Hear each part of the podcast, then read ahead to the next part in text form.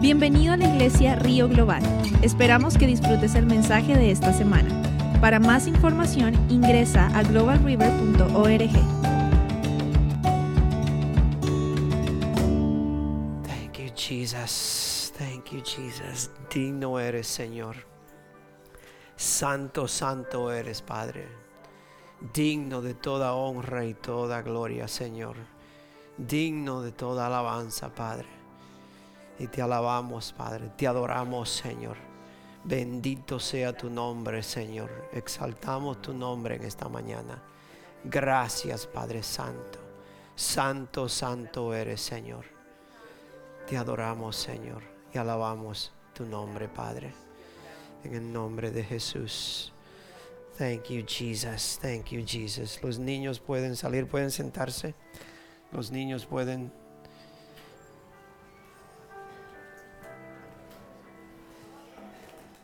Thank you, Jesus. Gloria a Dios. Thank you, Jesus. Bendito sea tu nombre, Padre. Te adoramos, Padre Santo. Adoramos tu nombre, Señor, porque eres bueno, Señor. Te adoramos, Señor, porque tú eres santo, Padre. Adoramos tu nombre, Señor. Bendito sea tu nombre, Padre. Santo, santo eres. No hay otro nombre, Señor. No hay otro nombre. No hay otro nombre como el nombre de Jesús. No hay otro nombre. Tú eres santo, Señor. Te adoramos, Padre. Gloria a Dios. Thank you. Thank you, Amy. Thank you, worship team. Vamos a inmediatamente entrar a la, la palabra de nuestro Dios. Y hoy el Señor tiene, creo, palabra. Bueno, no creo, el Señor tiene palabra para nosotros. Queremos ah, honrar su nombre y darle gracias a nuestro Dios por su misericordia, por su amor con nosotros, que siempre nos, bendice.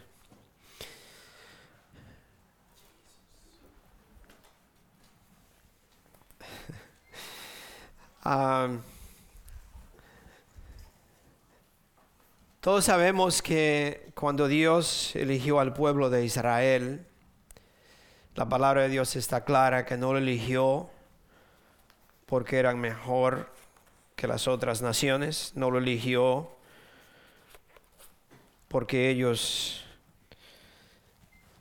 eran mejores, lo eligió a ellos eh, para en verdad darle a conocer al mundo que a través de una generación de unas personas, eh, yo, diría insignificantes, lo más, eh, yo diría los, los, ¿cómo diría? Los, más pequeños de todo, es decir, era, era, era un grupo de gente muy pequeño, ¿no?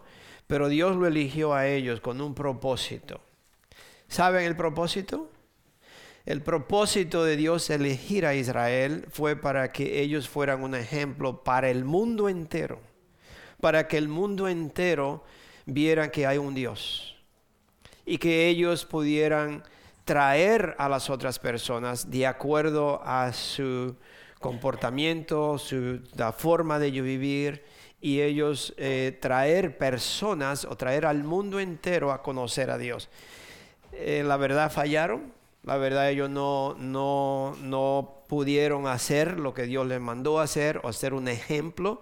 Incluso hicieron muchas cosas que en vez de atraer a las personas, alejaron, alejaron al mundo de Dios. Y después de todo esto vino Jesucristo y Él eligió a, yo diría, a un pueblo, eligió a todo aquel que venga a Él que lo represente a Él y que nosotros seamos un ejemplo para los que no lo conocen a Él. Amén. Que nosotros seamos luz. La iglesia ha fallado. La iglesia de Dios creo que no, ha, no ha hecho el trabajo que Dios nos mandó a hacer. No hemos sido un ejemplo para el mundo. Y Dios hoy en día, Dios le ha hablado tanto al mundo desde el principio, ¿no? Desde, desde Noé, desde, desde la, de la, ¿cómo se dice? La inundación que hubo, el diluvio que hubo. Y todo, todo Dios viene hablándole al ser humano desde miles de años. Hablándole, hablándole al ser humano, ¿no? Pero hoy, ya como estamos, yo creo que estamos viviendo los últimos tiempos en los últimos días, Dios está hablando específicamente a la iglesia. Mi coronel, que el Señor me lo bendiga, un placer verlo. Qué bonito, señor Juan. Ah, Dios hoy le está hablando a la iglesia de Dios. Dios se ha, enfocado en los últimos tiempos que estamos viviendo, el enfoque de Dios es en verdad hablándole a la iglesia de Dios, hablándonos a nosotros, diciéndonos, se llega el día, se, prepárense, porque al mundo ya le hemos dado todo lo que podemos dar. Dios no se ha cansado, no crea que le estoy diciendo eso. Dios sigue ministrando y Dios, Dios quiere que nosotros seguimos ministrándole al mundo que vive en oscuridad. Que seamos una luz para que seamos una luz para aquellos que se pierden. Que seamos un ejemplo eso no termina. Eso Dios siempre va a estar llamando a todo el perdido hasta el último momento de la vida, de su vida. Pero hoy Dios se ha enfocado en la iglesia de Dios y nos está hablando, nos está diciendo, prepárense. Yo vengo por una iglesia, pero vengo por una iglesia vestida de blanco. Yo vengo por una iglesia que me espera. ¿Estamos esperando al Señor? ¿Los esperan? ¿Estamos preparados? Un amén débil, un amén que creo que si el Señor llega, usted no sabe si está preparado, sí o no. uh, mis quiero leerle algo antes de empezar. Nosotros vamos a, leer el, el, Mateos 12, pero quiero leerle algo en, en, Apocalipsis antes de Mateo. Y quiero, quiero que usted escuche estas palabras y póngase a pensar, yo, yo cuando la leo, y no sé si ustedes hacen lo mismo, pero al leer la palabra de Dios, yo no, no sé ni dónde empezar, porque yo no, no, no importa la parte de la palabra de Dios que yo siento que, wow, eh, quisiera seguir y hablar de todo lo que hay, porque no hay una cosa más mejor que otra. Es, todo es, es grande. Pero ¿qué Dios no está hablando hoy? ¿Qué Dios no está diciendo a nosotros? So, yo quiero leerle unos versículos en Apocalipsis para ver, para que usted se dé cuenta lo que Dios está diciendo, ¿no? Primeramente, eh, eh, este, este apóstol, el apóstol Juan, que escribió el libro de Apocalipsis, él tiene una visión y Dios, cuando él sube al cielo en esta visión, Dios le dice, escribe le dice, escribe un libro, está en el, eh, le, estoy le voy a leer varios versículos, especialmente del capítulo 2 y el 3. Pero el capítulo 1, en el capítulo 1 también. Entonces dice el, el versículo 8, eh, dice en el capítulo 1, dice, escribe un libro, escribe un, escribe un libro, todo lo que veas y envíalo a las siete iglesias que están en las ciudades de Éfeso, Esmirna, Pérgamo, Tiatira, Sardis, Filadelfia y la Odisea. Está diciendo, escribe un libro y todo lo que veas, de todo lo que veas, y envíaselo a, estas iglesias. Amén. ¿Perdón? la nueva versión, sí, el capítulo 1, el versículo 8. Le, acabé de leer.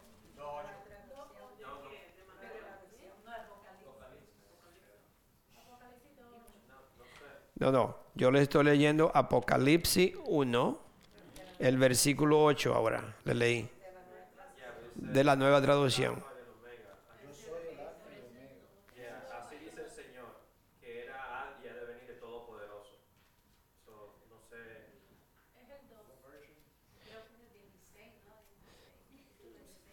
Oh, perdón. Perdón, perdón, perdón. No, no, no, no. Ni 8 ni, ni, ni 16. Es, es el 11. Versículo 11. Versículo 11, perdón. Necesito nuevos glasses. Let me see. I need new glasses. ok. Ok, versículo 11 dice, ¿qué decía? Escribe en un libro todo lo que veas y envíalo a las siete iglesias que están en las ciudades de Éfeso, Esmirna, Pérgamo, Tiatira, Sardis, Filadelfia y la Odisea. Eso le está diciendo el, Señor al apóstol Juan. Y el apóstol Juan, ahí eh, yo, como siempre yo le he dicho, es muy bueno leer un capítulo completo y usted entonces subraya los capítulos quizá que yo le estoy dando para poder tener un entendimiento completo. Pero ahí mismo, ese mismo capítulo, el capítulo 1, el versículo 19, le dice, escribe lo que ha visto. Escribe lo que ha visto. Tanto las cosas que suceden ahora, Oiga bien lo que le está diciendo, escribe lo que tú has visto, las cosas que están sucediendo ahora, como las que van a suceder. Escribe lo que tú estás viendo, o lo que tú has visto, escribe lo que está sucediendo y escribe lo que vas a suceder. Escribe lo que vas a suceder. Y por eso eh, eh, este no es el mensaje, sino que yo quiero que usted ponga atención y escuche lo que yo le voy a leer, que está repetitivo. ¿Qué pasa cuando usted le repite a alguien o a un hijo o ya sea eh, a quien sea? Cuando usted le repite a alguien lo mismo una, dos, tres, cuatro, cinco veces, ¿qué usted está comunicando? Si usted le dice a una persona, mueve esta silla y pónmela aquí. Usted se queda un ratito ahí.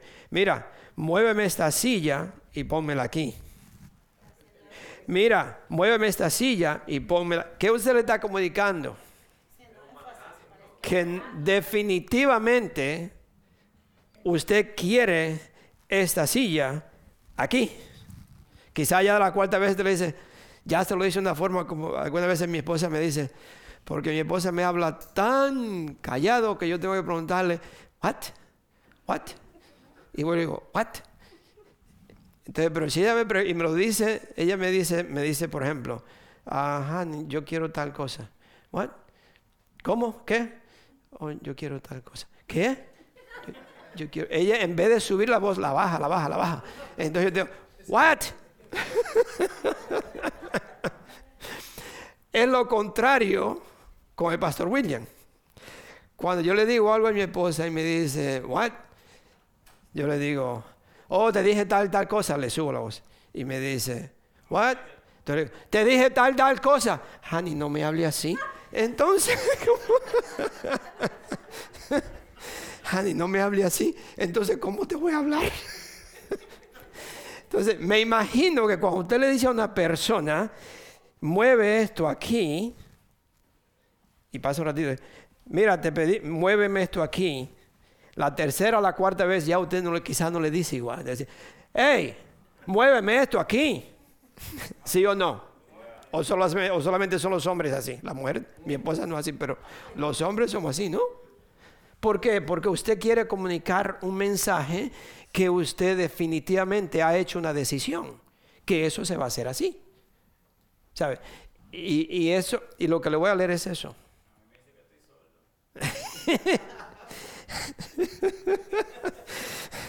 no, una vez que tuve una reunión me dijeron que era que estaba Alzheimer's. Alzheimer's. ok. Mira estos versículos porque no es un juego, Dios está hablando. Dice, entonces le quiero leer solamente, solamente los versículos, pero usted lea los capítulos completos. Pero vamos al capítulo 2 y le voy a leer eh, unos versículos. Primeramente el versículo 7 del capítulo 2 dice, todo de Apocalipsis. I'm sorry, Apocalipsis. El capítulo 2 de Apocalipsis dice, todo el que tenga oídos para oír, debe escuchar al Espíritu y entender lo que Él dice a las iglesias. ¿Cuántos tienen oídos? Yo creo que aquí nadie dejó los oídos en la casa, ¿verdad que no? aquí lo tenemos. Todo el que tenga oídos para oír debe escuchar al Espíritu y entender lo que Él dice a las iglesias. El mismo capítulo, versículo 11. Todo el que tenga oídos para oír debe escuchar al Espíritu y entender lo que Él dice a las iglesias. El mismo capítulo, versículo 17.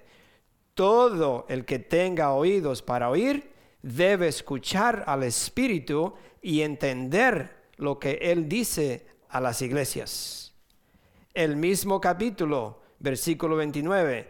Todo el que tenga oídos para oír debe escuchar al Espíritu y entender lo que Él dice a las iglesias. ¿Usted cree que Dios está jugando? El capítulo 3, versículo 6. Todo el que tenga oídos para oír debe escuchar al Espíritu y entender lo que Él dice a las iglesias. El capítulo 3, versículo 13 todo el que tenga oídos para oír debe escuchar al Espíritu y entender lo que Él dice a las iglesias. El mismo capítulo 3, versículo 22. Todo el que tenga oídos para oír debe escuchar al Espíritu y entender lo que Él dice a, la iglesia, a las iglesias. Mis hermanos, yo como pastor yo le digo y le he dicho, le predicamos y hablamos y conversamos y estudios y todo. Y en los últimos días la iglesia se enfriará porque no está escuchando lo que el Espíritu de Dios le está hablando a la iglesia. Y hay un infierno y hay un cielo. Y hay muchos. Yo le digo, hay muchos que están deseando el camino ancho que el camino estrecho. Yo no sé cómo explicarlo, yo, no, yo le puedo decir, yo no tengo palabras, no, no, no sé cuáles palabras usar para convencer a algunas personas, para poder poderle inculcar de que nosotros ya desde hoy tenemos que empezar a vivir en verdad, mis hermanos, lo más posible que usted pueda una vida de adoración a Dios todos los días. Porque puede ser ahora, puede ser esta noche, puede ser antes de salir de la iglesia, puede ser cuando estemos celebrando el cumpleaños de alguien que yo conozco muy bien. puede ser en cualquier instante que Cristo viene. Porque la palabra de Dios lo dice. Nadie sabe la hora ni el día. Nadie lo sabe, solamente Dios. Entonces, ¿cómo yo no voy a estar preparado? ¿Cómo yo voy a decir, estamos preparados? Y dice, mm, yo no sé. Yo le digo a mi esposa, si nosotros hacemos todas las cosas para Dios, sin pensar en nada, que yo pueda obtener esto, que yo voy a hacer esto, no lo hago porque fulano no me dio. Eh, todo lo que sea, si yo todo lo hago para Dios, y nosotros alabamos a Dios, reconocemos a Dios cuando me levanto, oramos a Dios, cuando vamos en el carro oramos a Dios, cuando vamos a un lugar oramos por le pedimos a Dios. Nosotros vivimos la presencia de Dios todo el tiempo y, reconocemos que Cristo es el Hijo de Dios, que murió por mí, que derramó su sangre para limpiarme, que yo no puedo hacer nada para ganarme la salvación, es solamente adorarlo es reconocerlo siempre en mi vida. Yo estoy preparado. Yo estoy preparado. Ustedes están preparados. Pero tenemos que vivir una vida santa. Tenemos que vivir una vida limpia. Tenemos que vivir una vida sin ningún rencor, sin ninguna falta de perdón. No podemos, si alguien me pide ayuda, si alguien me dice eh, necesito algo, aquí estoy mi hermano. ¿Cómo mi hermana? ¿Cómo le puedo ayudar? Yo le daba un ejemplo el otro día y le digo, mi esposa y yo, nosotros, gracias a Dios, Dios nos ha bendecido. Nosotros vivíamos en Nueva York y teníamos una casa muy bonita. En ese entonces trabajábamos demasiado. Alguna vez yo he trabajado trabajo, hasta mi esposa tuvo que trabajar de trabajo por un tiempo. Es decir, que una casa muy bonita sin disfrutarla, porque es demasiado trabajo, ¿no? Y pasamos un tiempo, vivíamos bien. Yo tenía una, una suburban en ese entonces nuevecita. Y mi esposa tenía un carro nuevo. Y una casa preciosa. Pero pasamos un tiempo, mis hermanos, que yo tenía 75 centavos en los bolsillos. Estábamos pasando una por un, no fue un tiempo largo, yo diría dos años, no me acuerdo el tiempo. Fue un tiempo, un tiempo, pero no sé qué pasaba. Parece que había un, yo en ese entonces yo decía, parece que era una nube negra encima de nosotros. No, no, era enfermo, nunca nos afectó nuestra relación, no era enfermedad, ni los hijos andaban en la calle, no era nada de eso, era todo financieramente. No, no había forma de pasar hacia adelante. Y si yo hubiera buscado un lugar para que me ayudaran y me vieran una, una suburban nuevecita y mi esposa con un carro nuevo y una casa, dicen, no, este es un droga, este anda, ¿quién le va a ayudar a este? No necesita. ¿Por qué le vamos a ayudar? Nosotros necesitábamos ayuda financieramente. Y no parecía. So, cuando usted ve una persona que le dice, hermano, por favor, ayúdeme, no importa si anda en un Mercedes nuevo, esa persona en ese instante necesita ayuda. Pregúntale en qué te puedo ayudar. ¿Qué necesita? Si te puedo ayudar, no vaya a ver si vive en una mansión, no, porque aunque vive en una mansión, puede ser que es una verdad que necesita una ayuda. Sí, entonces nosotros, mis hermanos, tenemos que darnos, nosotros somos hijos de Dios y Dios nos ha puesto aquí en este mundo para ser un ejemplo. No solamente con las personas de afuera, no solamente con, definitivamente todavía más con las personas de afuera, ser un ejemplo, que ellos vean el amor de Dios en nosotros. Pero imagínense cuando hay un hermano, una hermana, nosotros tenemos que inmediatamente decir, ¿en qué te puedo ayudar, mi hermano?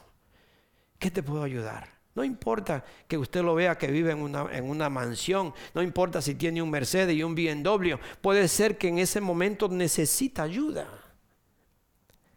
Tenemos que pensar todo eso, mis hermanos, tenemos que entender esto. Eso, lo que le quiero decir es que Dios le está hablando a sus hijos, a la iglesia, le está hablando más que todo espiritualmente, pero también en todo eso cabe todo, cómo nosotros debemos de vivir, cómo nosotros debemos comportarnos. Vamos a Mateo.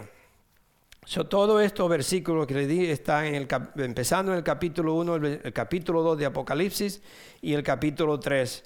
Y el último que le iba a leer es el que está en el 4, que es el, el versículo o parte del versículo, del versículo 1, el capítulo 4 de Apocalipsis la, última parte del versículo 1, que dice, sube aquí. Le está diciendo el ángel a este, a este profeta o a este apóstol. Le dice, sube aquí y te mostraré lo que tiene que suceder después de todo esto. ¿Después de qué? Después del rapto, pero después de todo lo que él está diciendo, cómo están las iglesias. Mis hermanos, lea esto y póngase a pensar. No, le vamos no vaya usted a decir cómo está, cómo está la iglesia Global River, sino cómo nosotros estamos como iglesia, cómo yo estoy como iglesia. ¿Parte de esto me toca a mí o no? Porque el Señor viene. El Señor viene, mis hermanos. Yo quisiera, la verdad, yo yo siempre le pido a Dios, Señor, Padre Santo, ayúdame a comunicar un mensaje como un padre, como un papá, como cuando el papá, la mamá aconseja a los hijos y le dice, mira, esto no está bien. Esto, esto lo, lo que está haciendo no es bueno, no te va a ir bien. ¿Sabe? Y el corazón del papá, de la mamá, quisiera como, como, como la verdad poderle entrarle en la cabeza al hijo y mostrarle, decirle, eh, es que no está viendo. Mira, esto no está bien. No haga estas cosas de esa forma. No te va a ir bien. Y eso es mi deseo. Mi deseo es en verdad decirle a ustedes como hijos espirituales, como hermanos en Cristo, vamos a hacer las cosas bien para Dios, mis hermanos. Ustedes lo saben, yo siempre yo digo, no, yo creo que no conocen. Yo, no ando siendo eh, arrogante ni, ni diciendo cosas, sino lo que quisiera ver es una iglesia unida, una iglesia de amor, una iglesia que, que vivimos como hermanos, que en verdad nos, nos, nos empeñamos por el otro y que nos queremos y que si yo veo al hermano que se ha caído, levántelo y dígale, ven, no te preocupes hermano, vamos, vamos, yo te ayudo. No es tampoco aplaudir el pecado ni, ni, estar de acuerdo con las cosas, porque eh, sabemos que esas cosas apartan a las personas de Dios y tenemos que decirle, mira, eso está mal, tiene que apartarte de esto porque lo que está haciendo te va a apartar de Dios y yo no voy a seguir ese camino que tú llevas porque yo no te voy a ayudar por ahí. Así es que, ven, ven por aquí. Vamos a ayudarte. Vamos a Mateo 12. Le voy a leer del 1 al 14 y definitivamente todo esto no vamos a llegar, pero vamos a empezar con el capítulo 12 de Mateo. Dice, ¿están en Mateo 12? Gloria a Dios. Dice, por ese tiempo Jesús caminaba en el día de descanso por unos terrenos sembrados. El título de la aplicación hoy, ¿cuál es tu día de descanso? ¿O cuál es el día de descanso? Jesús dice, aquí dice la palabra de Dios, que Jesús caminaba en el día de descanso por unos terrenos sembrados. Quizás alguna de, alguna de la versión suya podría decir el, el sábado, caminaba el día sábado. Sus discípulos tenían hambre, entonces comenzaron a arrancar unas espigas de grano y, y a comérselas. Algunos fariseos los vieron y protestaron, mira, tus discípulos violan la ley al cosechar granos en el día de descanso. Jesús les dijo, ¿no han leído en las escrituras lo que hizo David cuando él y sus compañeros compañeros tuvieron hambre? Entró en la casa de Dios y él y sus compañeros violaron la ley al comer los panes sagrados que sólo a los sacerdotes se les permitía comer. ¿Y no han leído en la ley de Moisés que los sacerdotes de turno en el templo pueden trabajar en el día de descanso? Les digo, les digo, aquí hay uno que es superior al templo. Ustedes no habrían condenado a mis discípulos, quienes son inocentes, si conocerían el significado de la escritura que dice, quiero que tengan compasión, que no ofrezcan sacrificios, pues el Hijo del Hombre es Señor incluso del día de descanso. Quiero que tengan compasión, no que ofrezcan sacrificios. ¿Ya ven? Quiero que tengan compasión, no que anden ofreciendo sacrificios. Pues el Hijo del Hombre es Señor incluso del día de descanso. Luego Jesús entró a la sinagoga de ellos y allí vio a un hombre que tenía una mano deforme. Los fariseos le preguntaron a Jesús, ¿permite la ley que una persona trabaje sanando en el día de descanso? Esperaban que él dijera que sí para poder levantar cargos en su contra. Él les respondió, si tuviera una oveja y ésta cayera en un pozo de agua en el día de descanso, ¿no trabajarían para sacarla de allí? Por supuesto que lo harían. ¿Y cuánto más valiosa es una persona que una oveja? Así es, la ley permite que una persona haga el bien en el día de descanso. Me dice un hermano que, que no vino a la iglesia el domingo porque estaba ayudando a una persona que necesitaba, porque si no, la sacaban de ese lugar. Algunas veces, mis hermanos, yo no le digo a usted que, que esté bien o que esté mal, pero si Dios me manda a hacer algo el día de descanso, que podríamos decir que es el día de la iglesia, pues nosotros tenemos que ayudar al necesitado.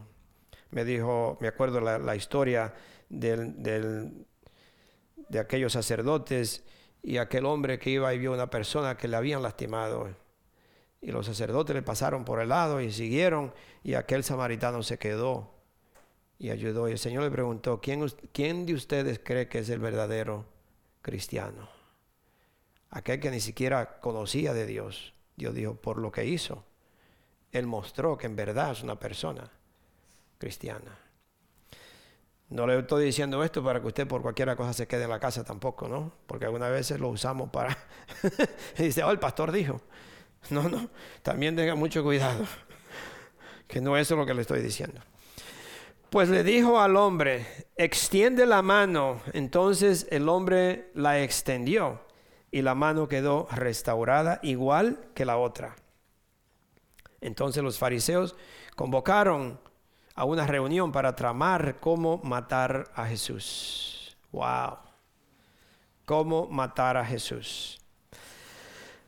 So aquí vemos en esta, este, lea el capítulo completo porque es muy bonito, eh, toda la Biblia es muy bonita, pero me encanta cuando uno lee un capítulo y lo lee, lo lee, lo lee, es tan, tan, la verdad, muy, muy, muy, eh, eh, nos exalta, nos da como ese, ese deseo de seguir leyendo.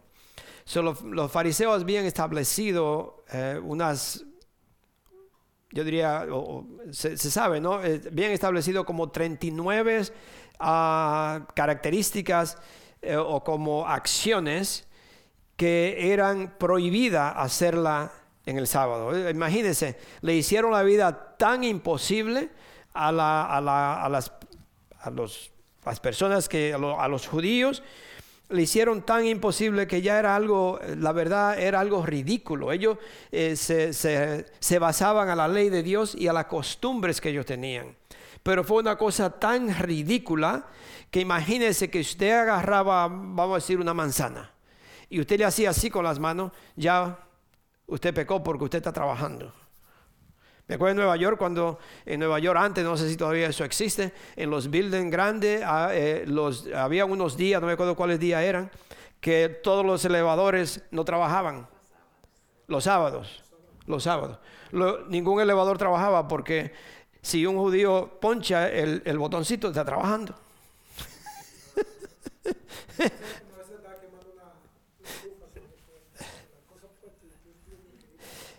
Imagínense, es, es, una cosa tan, tan, yo diría, tan ridícula que, que ya es algo que, que, no tiene sentido, la verdad. Entonces, Jesús lo confronta con esto. Lo confronta con eso. Cuando los judíos, la costumbre que ellos llevaban era una religión tan, tan entre los huesos, como, como nosotros podríamos decir, que era una cosa ya, ya horrible. No solamente que ellos no podían entender la libertad que tenemos en Cristo, pero tampoco querían, porque ya estaban tan cerrados en una religión, en una ley religiosa, que no, no había forma como usted le pintara de que podían ser libres de todo eso y la verdad era que no podían ver, pero tampoco querían. Hay muchas personas que todavía viven así. Que usted le puede mostrar en la palabra de Dios, decirle lo que dice Dios. Y aún así no lo hacen. No cambian. No hay forma solamente pedirle a Dios misericordia por esa clase de persona que Dios lo pueda cambiar. Sabi, aún sabiendo que qué bonito es venir a Cristo, mis hermanos. ¿No? Qué bonito, cómo usted se siente, cómo, cómo usted siente que esas cargas se le van, que ya usted no tiene, no tiene que preocuparse. Eh, la, la, predicación o el título es ¿Cuál es su día de descanso? Mis hermanos, déjeme decirle que en el momento, en el instante que en verdad usted de corazón recibe a Cristo como Señor y Salvador, en ese instante usted descansa. En ese instante usted descansó de pensar qué tengo que hacer, qué voy a hacer y cómo le voy a hacer para que Dios me ame. Ay, que si me muero, ay, que si no voy a la iglesia y que si no me confieso y que si no hago esto. Mis hermanos, en el instante que yo recibo a Cristo, yo soy libre de todo eso. Libre, mis hermanos. Qué más bonito es saber que tengo esa libertad que tengo la vida eterna, que ya yo no tengo que preocuparme a dónde voy. ¿Qué dice en Hechos 4.12? En Hechos 4.12 dice que no hay un nombre que se le ha dado al ser humano por el cual pueda ser salvo. 4.12 dice, en ningún otro hay salvación. Dios no ha dado ningún otro nombre bajo el cielo mediante el cual podemos ser salvos. No hay otro nombre, no hay otra forma, no hay otra cosa que yo pueda hacer. Solamente a través de Jesucristo yo soy salvo. ¿Qué dice en ese mismo, ese mismo libro? 10, 14.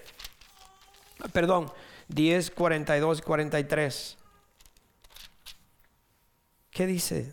Dice, e, y él nos ordenó, están hablando los apóstoles, dice, y él nos ordenó que predicáramos en todas partes y diéramos testimonio de que Jesús es quien Dios designó para ser el juez de todos, de los que están vivos y de los muertos.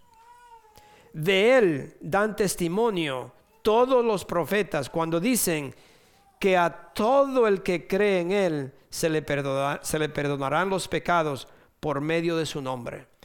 Todo el que cree en Cristo, todo el que lo recibe, todo el que lo acepta, se le perdonan todos sus pecados. Y en ese, yo alguna vez le pregunto, si alguno de ustedes tiene una deuda, yo tengo deuda, especialmente eh, tenemos casa y para que usted pagara una casa aquí lleva años. Y yo, yo debo mi casa. Yo no sé cómo yo me sentiría si nosotros llegáramos a la casa hoy y, tuviéramos una carta y dice, su casa está paga. Yo creo que yo brinco. yo creo que yo salgo corriendo. Quizás no lo crea y tengo que verificarlo para estar seguro, ¿no? Pero yo ando y le digo a todo el mundo, oh my God, my house is paid. Yo creo que llamaría a Pastor Tom, le diría de una vez, Pastor Tom, my house is paid for. Mi casa está paga. ¿No? ¿Qué más grande yo reconocer que todos mis pecados están pagos? Que yo no tengo deuda con Dios. Que yo soy libre. Pero ¿cómo, cómo esto sucede? Si yo reconozco que soy un pecador, si yo reconozco que yo fallé y yo le entrego mi vida al Señor y digo, Padre Santo, aquí estoy. De ahora, de ese instante, yo tengo que empezar a vivir una vida, lo que digamos santo, separado para Dios, servirle a Dios, buscar de Dios, ayudar, mostrar que soy un hijo, como dice en Santiago, la fe sin obra es muerta. Es decir, nosotros tenemos que verificar, tenemos que mostrarlo. Yo soy un hijo de Dios. Yo vivo. ¿Cómo tratamos a nuestros hermanos? ¿Cómo tratamos a la esposa? ¿Cómo trato, al esposo? ¿Cómo se vive en mi casa? Todo eso, todo eso muestra que en verdad yo estoy preparado para recibir a Cristo. Yo me imagino, y alguna vez uno lo hace más que con otras personas, porque yo siempre le he dicho a varias personas, no me traten como visita porque después me hacen sentir mal. Yo quiero que usted me trate como familia. Si usted me sienta allí, yo un vaso, un jarro, lo que fuera, no me dé muchas cosas porque uno se siente mal. ¿No? Entonces, porque somos familia, pero somos hermanos. Pero algunas veces si va alguien a su casa que quizás no ha ido y es una persona que usted estima mucho, pues usted trata de tener su casita bien arreglada o su, usted lo va a sentar o le va a dar de comer, quizás usted le, le, cocina algo especial porque usted siente el amor, usted siente, wow, qué bonito que fulano de tal viene para mi casa, ¿no? ¿Qué usted hace? Usted prepara su casita Usted prepara el lugar, usted, usted quiere hacerle eh, lo, que usted piensa que le podría gustar a esta persona. Entonces usted se prepara. Y eso es lo que Dios nos está diciendo a nosotros. Si yo vengo hoy, ¿tú me estás esperando? Porque tenemos que estarlo esperando todos los días. Porque hoy puede llegar.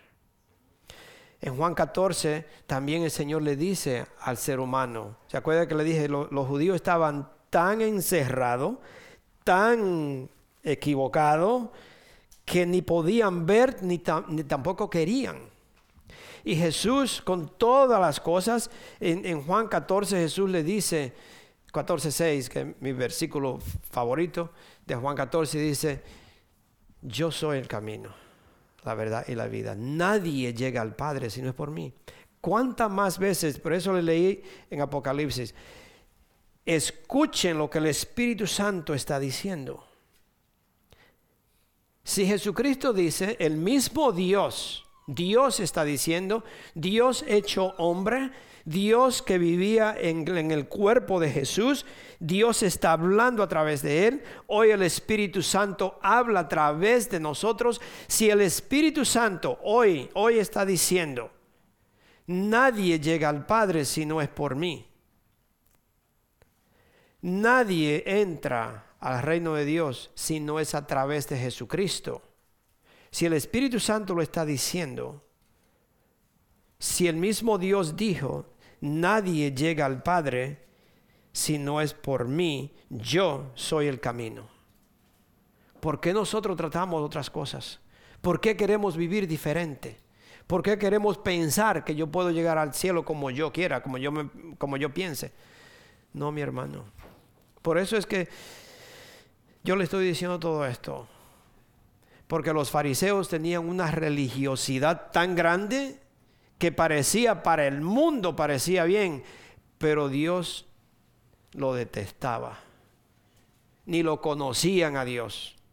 Y vivían todo el tiempo vestidos, me imagino, no sé de qué color vestían, pero uno, yo pienso que quizá un vestuario ahí de blancos y de púrpura y de toda clase, y hacían todos los ritos que podían hacer, y la gente se asombraba con ello y pensaba, wow, si yo pudiera llegar a ser así, y cuando Dios lo lo vio le dijo, ustedes son hipócritas, porque lo que aparentan es por fuera, pero por dentro ustedes están lejos de mí. Mis hermanos, piénsenlo bien, piénsenlo bien. Qué triste ver a algunas personas que están atadas al legalismo y todavía siguen unas costumbres religiosas, cuando en verdad nosotros podríamos disfrutar, disfrutar y descansar en la vida eterna que tenemos en Jesús. Descansar, vivir para Cristo. En Mateo 11, el, el capítulo 28, perdón, el versículo 28 Jesús dice, luego dijo Jesús, vengan a mí todos los que están cansados y lleven carga, que llevan, perdón, y llevan cargas pesadas.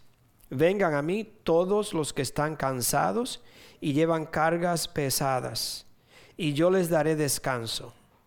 Pónganse mi yugo, déjenme enseñarles, porque yo soy humilde y tierno de corazón, y encontrarán descanso para el alma, pues mi yugo es fácil de llevar y la carga que les doy es liviana.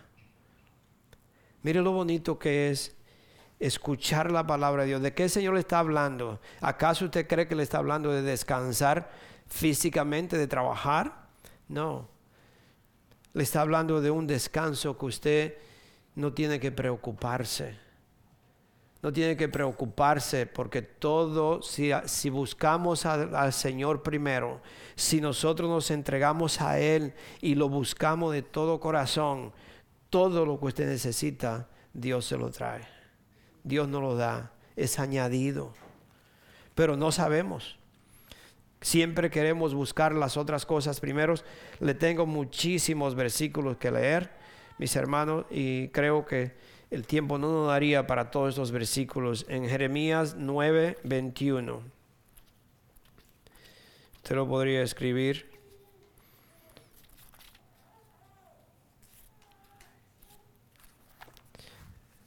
Jeremías capítulo 9, versículo 21 dice.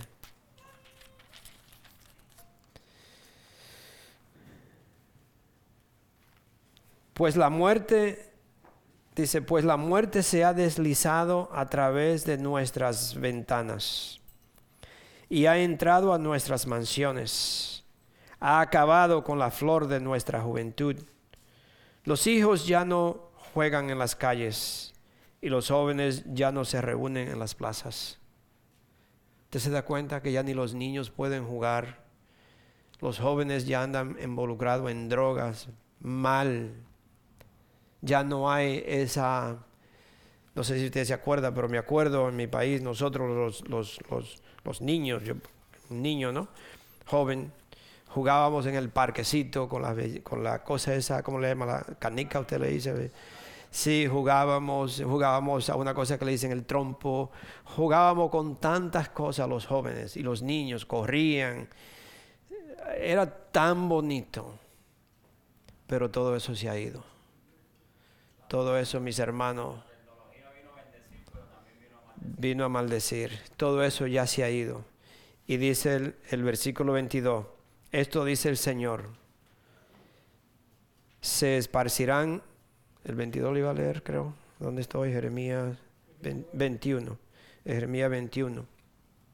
Pero ese mismo libro, el, 16, el 6, Jeremías 6, del 16 al 17 Jeremías 6 del 16 al 17. Es porque a mí me da tristeza ver cómo, cómo, cómo el mundo o nosotros hemos permitido tantas cosas. Nosotros siendo hijos de Dios, nosotros que vivimos en la presencia de Dios, nosotros que le conocemos, mis hermanos no se deje engañar para vivir una vida religiosa y que yo pueda pensar que yo agrado a Dios si no hago esto, si no hago aquello, si no me pongo esto, si no me pongo aquello, si vivo aquí, vivo allí. Es, es, es tener a Dios en el corazón. Es que Dios vive en mí. El versículo 16 y el 17 dice, del capítulo 6 de Jeremías, dice, esto dice el Señor, deténganse en el cruce y miren a su alrededor. Pregunten por el camino antiguo, el camino justo, y anden en él. ¿Se acuerdan del camino antiguo, hermana Lula? ¿Cómo era el camino antiguo de antes? Qué bonito es nosotros sentarnos con una persona mayor y que nos cuente cómo era. Qué bonito era. Cómo se ha perdido toda la inocencia que había y la vida tan bonita ya no existe. Dice, deténganse en el cruce y miren a su alrededor, pregunten por el camino antiguo y caminen el camino justo y anden en él. Vayan por esa senda y, encontrarán descanso para el alma. Pero ustedes responden, no, ese no es el camino que queremos. Para que usted vea lo, por qué está pasando lo que está pasando, por qué le leí en Jeremías 9, 21, donde dice ya no, ya lo que los niños ya, ni los jóvenes. No, ese no es el camino que queremos. Y dice el Señor, puse centinelas sobre ustedes que le dijeran, estén atentos al, al sonido de alarma. Pero ustedes respondieron, no, no prestaremos atención. Por lo tanto, naciones, escuchen esto. Tomen nota de la situación de mi pueblo.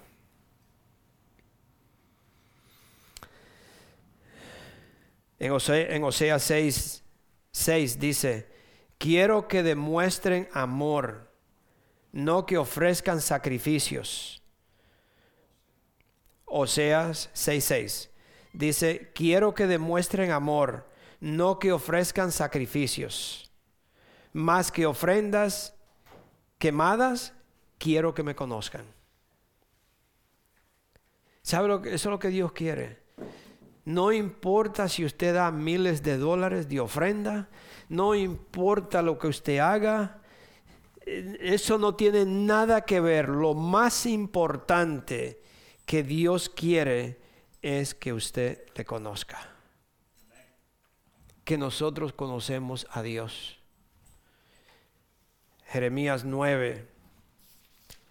Jeremías 9, el 23 y 24.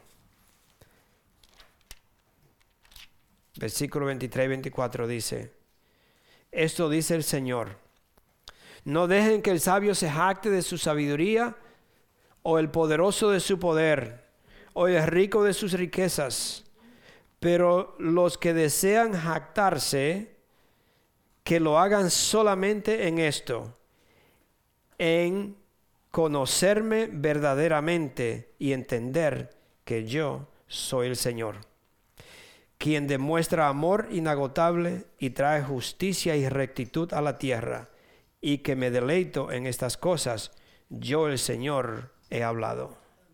Si alguien se va a jactar de algo, que se jacte de que en verdad que verdaderamente conoce a Dios. Eso es lo más importante que puede haber, es que yo verdaderamente conozca a Dios. Y muchas personas se ofenden, se enojan, cierran sus oídos, se rehusan a vivir una vida de obediencia a Dios. hermano, ustedes están aquí y algunos que me escuchan, es el tiempo de nosotros en verdad obedecer la palabra de Dios. Porque yo le digo, definitivamente usted va a morir. Definitivamente. Y no se sabe tampoco si es hoy o mañana. O es dentro de un año o 20 o 100. Pero vas a morir. Definitivamente vamos a morir. Y definitivamente, de acuerdo a la palabra de Dios, hay un infierno y hay el cielo. No hay medio, no hay medio.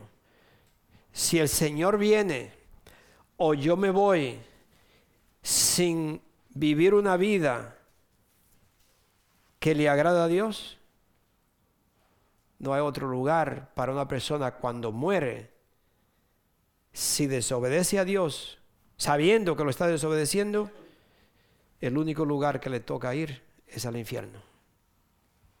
No hay otro. No hay otro. Porque la palabra de Dios lo dice. Si deliberadamente yo peco, deliberadamente, es decir, yo sé que lo estoy haciendo, dice la palabra de Dios que eso es lo mismito que el espíritu de brujería, hechicería. Yo estoy siendo desobediente. Y la desobediencia es lo mismo que ser brujo. Entonces Dios me dice, yo no yo no tengo parte con un brujo o con una persona que desobedece deliberadamente. Y por eso, mis hermanos, es que el mensaje cuando usted viene a la iglesia le va a tocar, me va a tocar a mí. Yo tengo 65, 65 años, no, no me quiero poner más viejo de lo que soy. tengo que tener cuidado con los años que digo, porque algunas veces me, me lo quito, me lo pongo, pero no quiero. somos más fácil para quitarnos los años, ¿verdad, Julio? Entonces, yo tengo 65 años. Y yo le aseguro que hay muchísimas cosas ya en mi vida que Satanás no me puede tentar con eso. Pero yo todos los días me encomiendo en las manos de Dios y le pido a Dios que tenga misericordia de mí que me ayude a vivir una vida que me da le agrada a Él. Y si cualquier cosa en mi vida podría contaminar esto, Yo le he dicho y lo he hecho muchas veces, lo he hecho varias veces aquí, aquí mismo en la iglesia lo he hecho y lo, he hecho solo, lo he hecho en mi casa. Pero yo, yo me he arrodillado y le he pedido a Dios y le digo, Padre Santo, el día que algo me, quiera separar de ti, que yo me separe de ti, o que yo pueda engañar a alguien o manipularlo y, desviarlo de tus caminos, Padre Santo, llévame. Yo no quiero vivir en este mundo sin ti. Yo no quiero vivir en este mundo ni siquiera un instante sabiendo que estoy mal y siguiendo haciendo lo malo en el instante que usted recibe a Cristo, que lo aceptó como Señor y Salvador, en ese instante su pasado queda borrado y en ese instante usted empieza una vida nueva. Pero ese caminar me lleva a la santidad. No me trae para acá un, tiempecito y para acá otro tiempecito. Para acá un tiempecito y para acá otro tiempecito. No, no, no, no, no. Nunca para atrás nosotros siempre para adelante, santidad y santidad y cada vez más y cada vez más y cada vez más y cada vez más y cada vez más vamos teniendo la apariencia de Cristo. Amén. Es decir, que seguimos adelante, mis hermanos.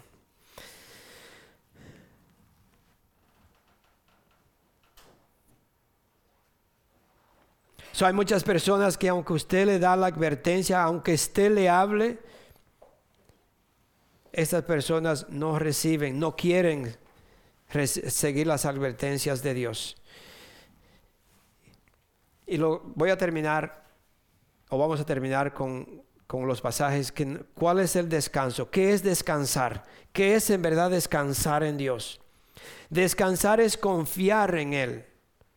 Descansar es confiar en Dios. Es creer, creer en Él es dormir tranquilo porque Él está conmigo. Si usted ve personas que no pueden dormir, que están agobiados, que están preocupados, que se preocupan por esto, que se preocupan por aquello y andan perdiendo el sueño y no pueden descansar, algo está mal. No están confiando en Dios. What happened, You're not sleeping? Mi esposa no durmió anoche. Yo no dormí anoche. Oh, ok, eso, tranquila. Vamos, mire lo que dice Salmo 4.8. Yo dormí. Yo, yo parezco una piedra. Yo tomo café a las 12 de la noche y me acuesto y duermo. ¿Sí? Amén. Sí, hermano Paito, porque es que nosotros lo que uno dice, eh, lo que uno cree en el corazón, así es. Y yo no creo nada de eso. Yo creo que yo duermo, no importa cómo sea. Yo duermo. Mire lo que dice el, Salmo 4, versículo 8. Dice, en paz me acostaré y dormiré. Porque solo tú, oh Señor, me mantendrás salvo, a salvo. Amén. Escuche este versículo y, aplíquelo a su vida. Cuando usted se va a acostar, no importa lo que esté pasando, no, ¿sabes qué? You know? En paz yo me voy a acostar. En paz. Amén. En paz me acostaré y dormiré, porque solo tú, tú, oh Señor, me mantendrás a salvo. So, vamos a dormir en paz tranquilo. Usted oye un perro ladrando, y hay personas que oyen un sonido, parece que una cucaracha se cae, no sé de a dónde, y dice. ¿qué fue eso? ¿Qué fue eso? levántate, levántate. Mira a ver lo que está pasando. No, no. Quédese dormido. Yo creo que el hermano Jorge dice, no, ¿sabes qué? Yo soy el cabeza de mi casa. Aquí nada, aquí ninguna enfermedad, aquí no viene ningún virus, aquí no viene nada porque yo mando en esta casa. Yo soy un hijo de Dios. Amén. Somos hijos de Dios y usted manda en su casa y usted dice, ¿sabe qué? Aquí eso no, no permite mi casa. Aquí no va a venir que si se cae algo mañana lo recojo. ¿Quién se atreve? Si yo estoy si yo estoy protegido por Dios, Dios tiene ángeles, mis hermanos, alrededor de sus hijos. Dios cuida de sus hijos donde quiera que vamos, donde quiera que donde quiera que haya un hijo de Dios, hay una protección. Sí.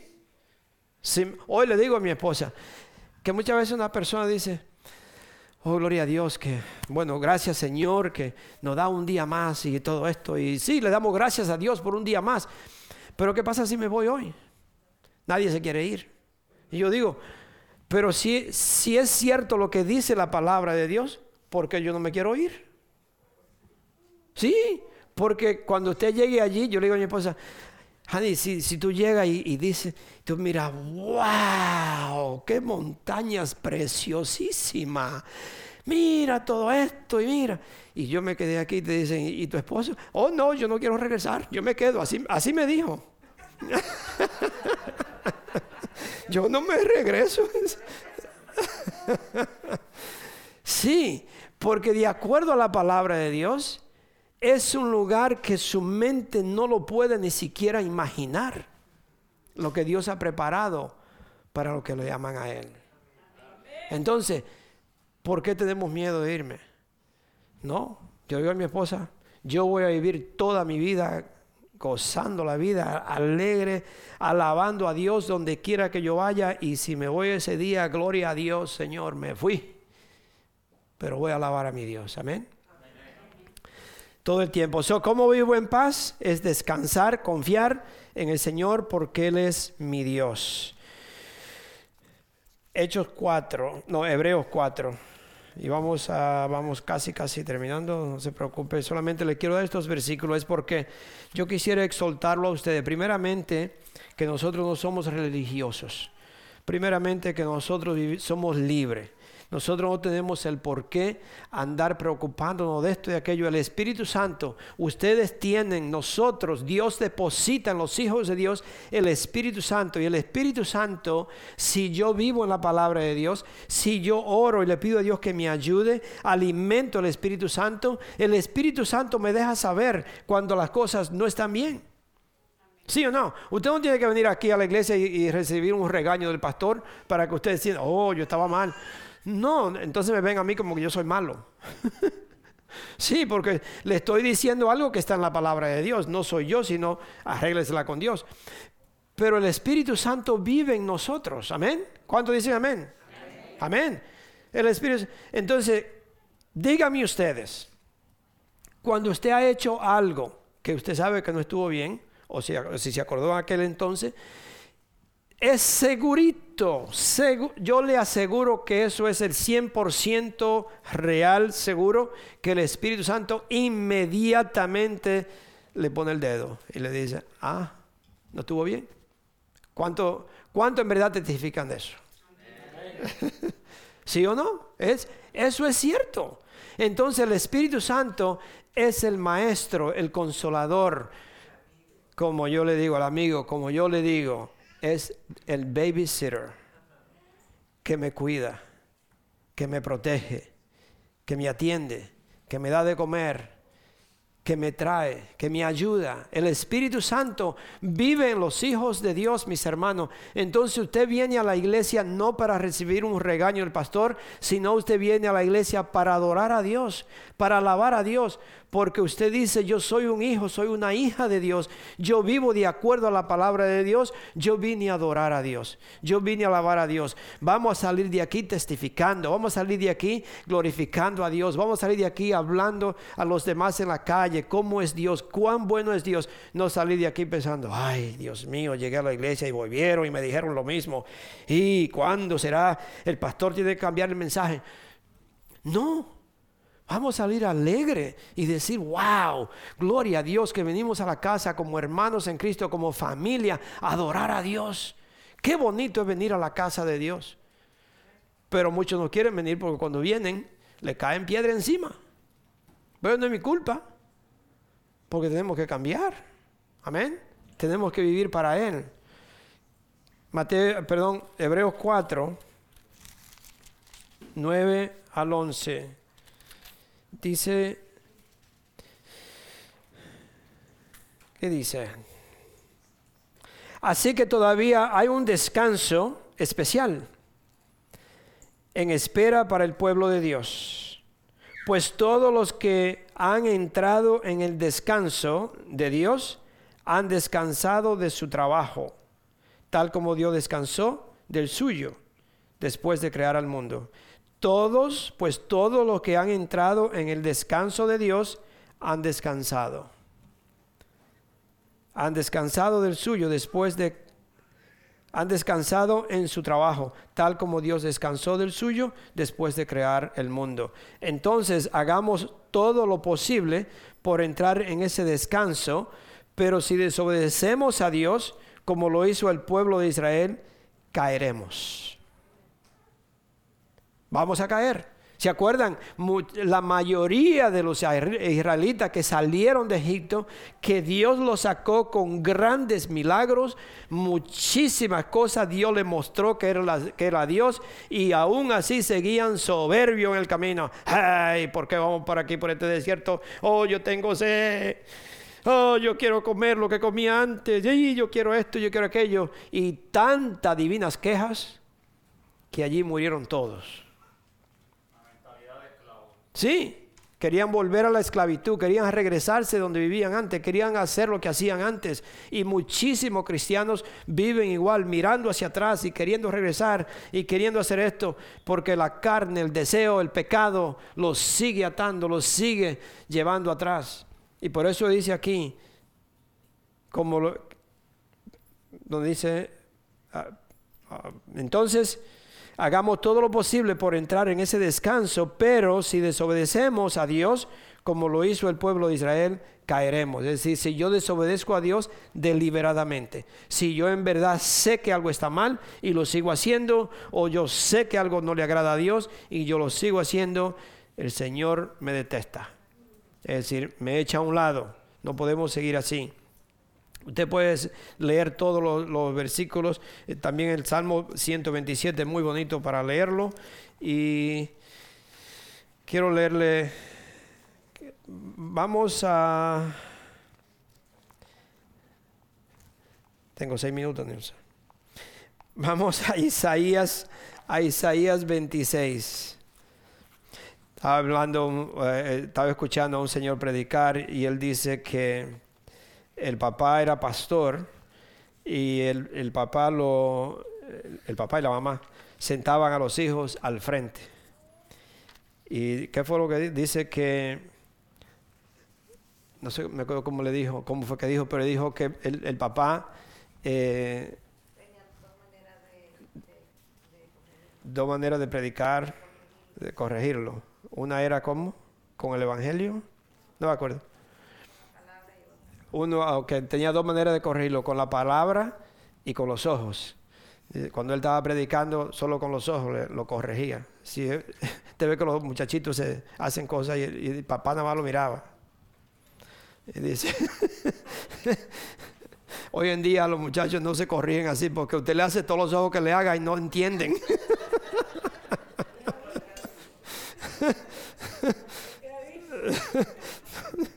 no entienden ya que usted le hable con los ojos. no. Isaías, ¿qué le dije? 26. Isaías 26, del 3 al 4.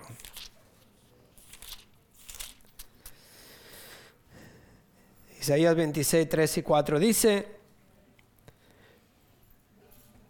tú guardarás una perfecta paz a todos los que confían en ti.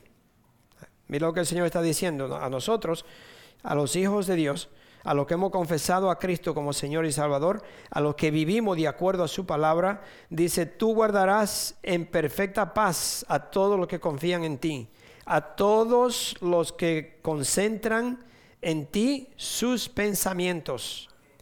Confíen siempre en el Señor, porque el Señor es Dios, la roca eterna. So, ¿a, quién, a, quién Dios, ¿A quién Dios mantiene una, una perfecta paz? A todos los que confían en Él, a todos los que concentran en Él sus pensamientos. No es a todo, es a, a, nosotros que concentramos nuestros pensamientos en Él. Hoy los pensamientos están más en el celular y la red social y todo lo que venga, pero menos en Dios. Yo le he dicho varias veces, yo apagué la televisión. Ya en mi casa no se ve televisión y gracias a Dios que mi esposo y yo vivimos solos, porque imagínense si uno tiene hijos, quién sabe. Pero nosotros vivimos solos y en mi casa mando yo, ¿right, Nelson?